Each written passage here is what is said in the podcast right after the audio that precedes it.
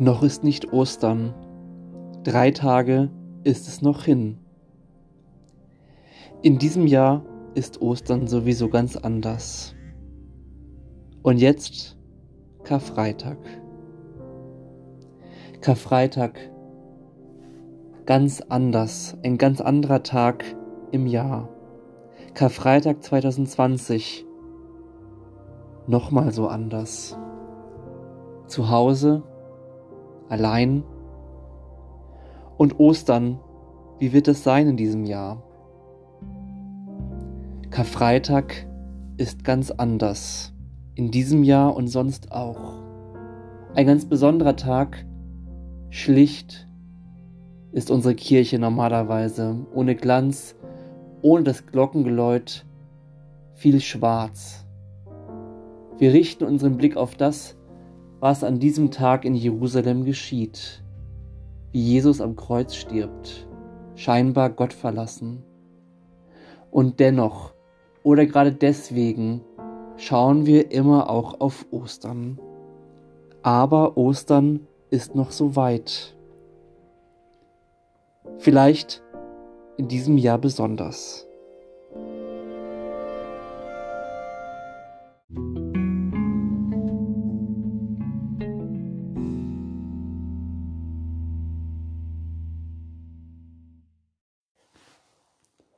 Es ist der Kern, die Mitte, das Zentrum unseres Glaubens.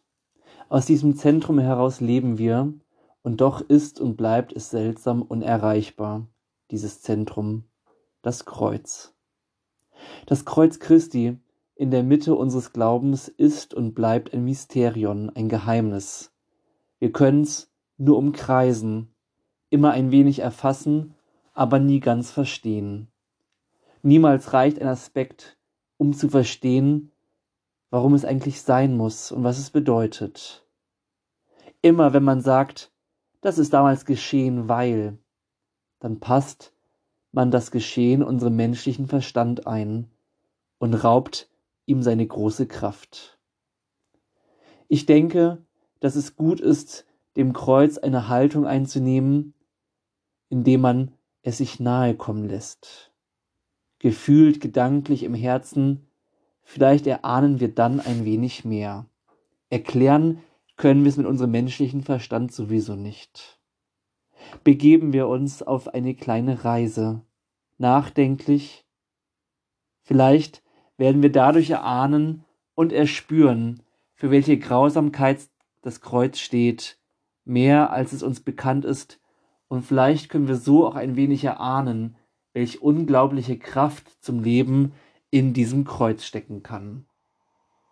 Gehen wir los, gehen wir mit, gehen wir hin zum Kreuz. Lassen wir uns das Kreuz Schritt für Schritt näher kommen, wie wenn wir einem Reiseziel zu Fuß pilgernd näher kommen würden.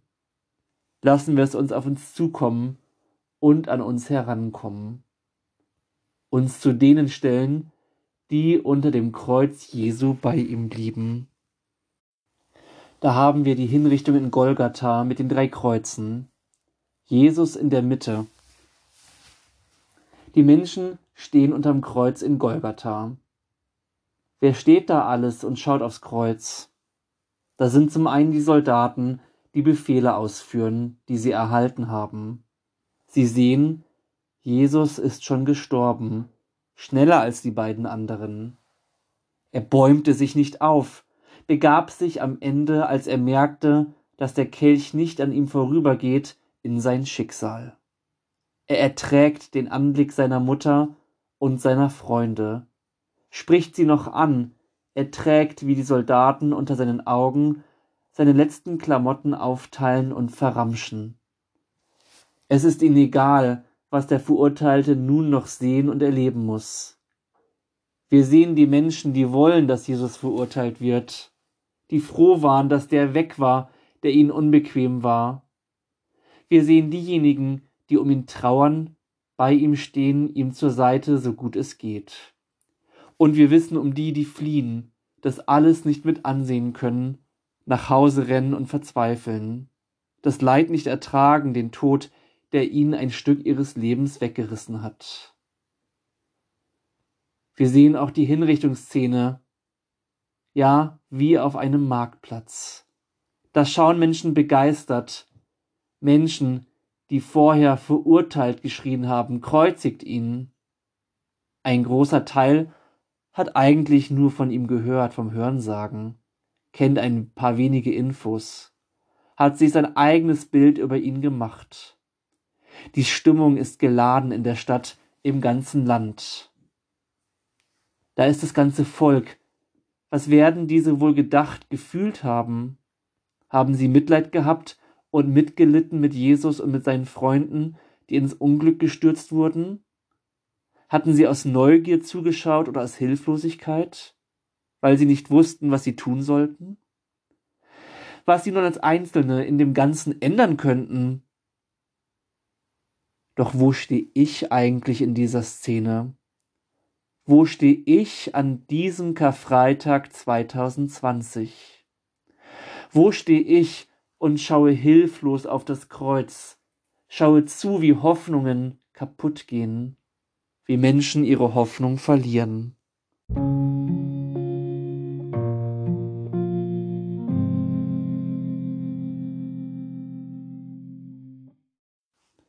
Da waren die Menschen vor 2000 Jahren in der Hitze der Sonne und der aufgeladenen Stimmung vor der Stadt, draußen vor dem Tor an der Schädelstätte. Doch, wo ist Golgatha eigentlich für uns? Wo ist Golgatha heute?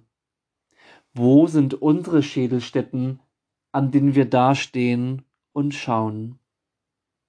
Täglich sehen wir Menschen, sehen wir, wie Menschen Leid zugefügt wird und schauen zu. Wir können nicht anders. Wir sitzen vor dem Radio, vor dem Fernseher. Wir sehen immer wieder diese Bilder aus so vielen Ländern, aus den Kriegen, die auch nicht ruhen mit Corona, aus den Lagern, Menschen, die im Schlamm ihre Kinder gebären. Man schaut auf die Nachrichtenbilder. Schrecklich nah kommt es einem da schon, macht einen stumm und ratlos. Tag für Tag konfrontiert mit Bildern aus diesen vielen Regionen. Da gibt's zwei Möglichkeiten, damit umzugehen. Ich kann die Bilder als Bilder stehen lassen.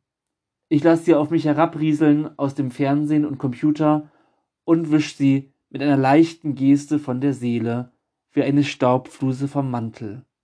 Damit will ich mich jetzt nicht belasten. Dann deute ich auf die anderen, auf die, die leiden an Krieg, an Krankheit und Verlust. Dann weiß ich's besser, warum sie fliehen, warum sie leiden, woher die Krankheit kommt, welche Verhältnisse wohl daran schuld sind. Da deute ich aus sicherer Entfernung auf die Leidenden. Das Bild bleibt ein Bild. Der einzelne Mensch ist da nicht sichtbar für mich. Das Herz wird nicht erreicht durch das Leid. Aber nun kommt's näher. Wo ist Golgatha heute? Wo sind meine Schädelstätten? Ich begegne doch auch so vielen Kreuzen. Ich muss zugeben, wenn ich Auto fahre und an einem Kreuz vorbeikomme am Wegesrand, an Straßenbegrenzungen, dann zucke ich schon für einen Moment zusammen. Vor einiger Zeit habe ich mal bei einer Fahrt ganz aufmerksam über die Landstraße geschaut, bei uns hier im Chiemgau, auf die kleinen Kreuze geachtet. Das waren eine Menge. Mit der Zeit hatte ich mich an den Anblick gewöhnt und doch, die Kreuze reißen einen immer wieder, zumindest für einen kleinen Moment aus dem Alltag. Was hängen hier wohl für Geschichten am Kreuz? Welches Leid ist mit diesem Kreuz hier verbunden? Jedes dieser Kreuze ist mit der Lebensgeschichte eines Menschen verbunden. Eli, Eli, Lama Asaftani. Mein Gott, mein Gott, warum hast du mich verlassen? Ein Ruf, den Menschen immer wieder rufen, ohne eine Antwort. Jesu Worte, mein Gott, mein Gott, warum hast du mich verlassen? Die hallen auch in diesen kleinen Kreuzen wieder in den Gefühlen und Gedanken der Eltern, Familien und Freunde. Für einen ganz kleinen Moment ist man betroffen, aber dann ist man wieder in seinem Alltag. Ich sehe ein kleines Kreuz dort an der Straße, Golgatha mitten unter uns. Für einen kleinen Moment erahne ich, was das Kreuz dort in Jerusalem bedeutet.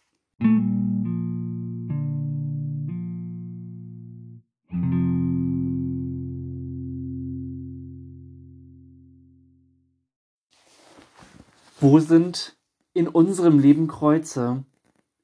Wo werden Lebensträume durchkreuzt? Christus am Kreuz schreit, Mein Gott, mein Gott, warum hast du mich verlassen? Und damit endet sein vielversprechendes Leben und Wirken unter den Menschen. Das gilt es auszuhalten. Den Karfreitag aushalten, auch diesen besonders stillen Karfreitag im Jahr 2020. Aushalten, dass es Momente voller Gottverlassenheit gibt, große Einsamkeit, Stille, die nicht mehr schön ist. Für Menschen ganzer Landstriche, für Familien, Eltern und Angehörige, für so viele Menschen. Aushalten, dass es keine schnellen Lösungen manchmal gibt im Leben, Aushalten, dass keine Antwort kommt auf diesen Schrei. Mein Gott, mein Gott, warum hast du mich verlassen? Wo ist Golgatha? Es ist in uns drin. Es gehört zu unserem Leben dazu. Paulus sagt so, wir alle sterben mit Jesus mit. Und das Kreuz durchkreuzt alles, was als sicher gilt. Wenn selbst Jesus am Kreuz stirbt, was ist denn dann sicher? Das Kreuz durchkreuzt alle Gewissheiten, auf denen unser Leben fußt. Das war ein anstrengender Weg zum Kreuzen. Wir sind den Weg gegangen und haben uns dem Kreuz immer weiter genähert und das Kreuz uns immer näher kommen lassen. Heute am Karfreitag, da kommen uns alle Kreuze all unsere Kreuze ganz nahe, und das gilt es auszuhalten. Und darauf vertrauen, dass wir mit all diesen Kreuzen leben können, dass auf Karfreitag Ostern folgt. Paulus schreibt das so, ist jemand in Christus, so ist er eine neue Kreatur. Das Alte ist vergangen, siehe, Neues ist geworden.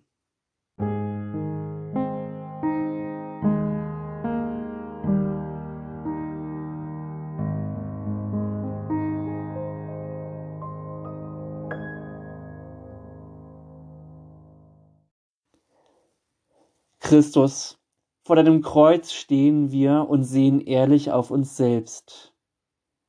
Was ich denke, was ich sage und was ich tue, ist von so vielem mitbestimmt, ich bin so oft nicht frei.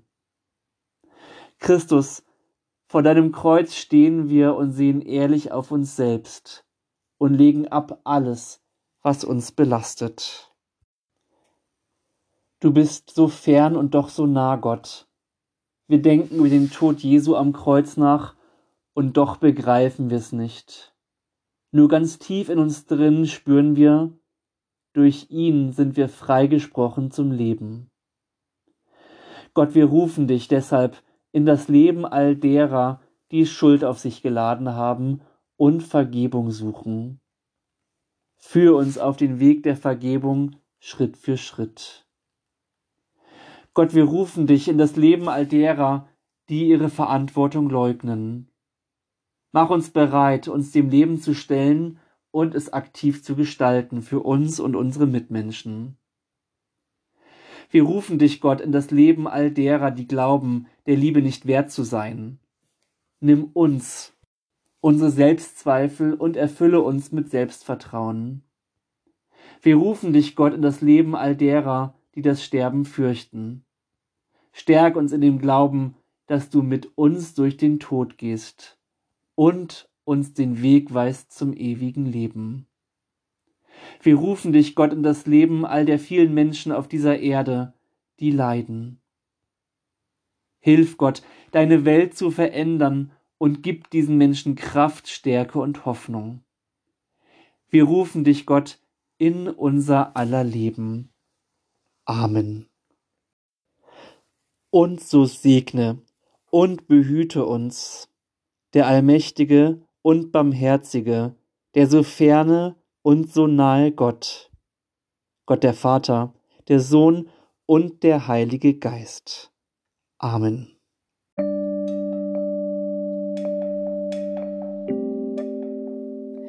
Kommen Sie behütet durch diese Tage.